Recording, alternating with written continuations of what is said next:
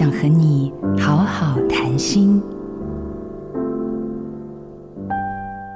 当我还是研究所的学生时，在一次课堂发言之后，我心中的自责机制开始运转。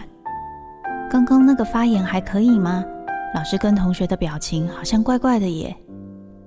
但其实只是因为对自己某个措辞不满意。后来老师对我说：“你从来不是被挫折打败，而是被你自己打败。”这句话影响我非常深。我发现别人可能会对我失望的这个想法，让我更用力的责备我自己。那就像是有一个很会责备人的父母或老师，即使你做得出一些成绩，也不会觉得快乐、有自信。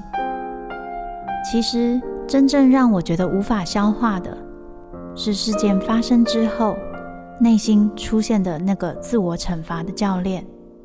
所以，请相信自己，和我一起停止控告自己吧。练习自我肯定，找到安全感。我是周木子，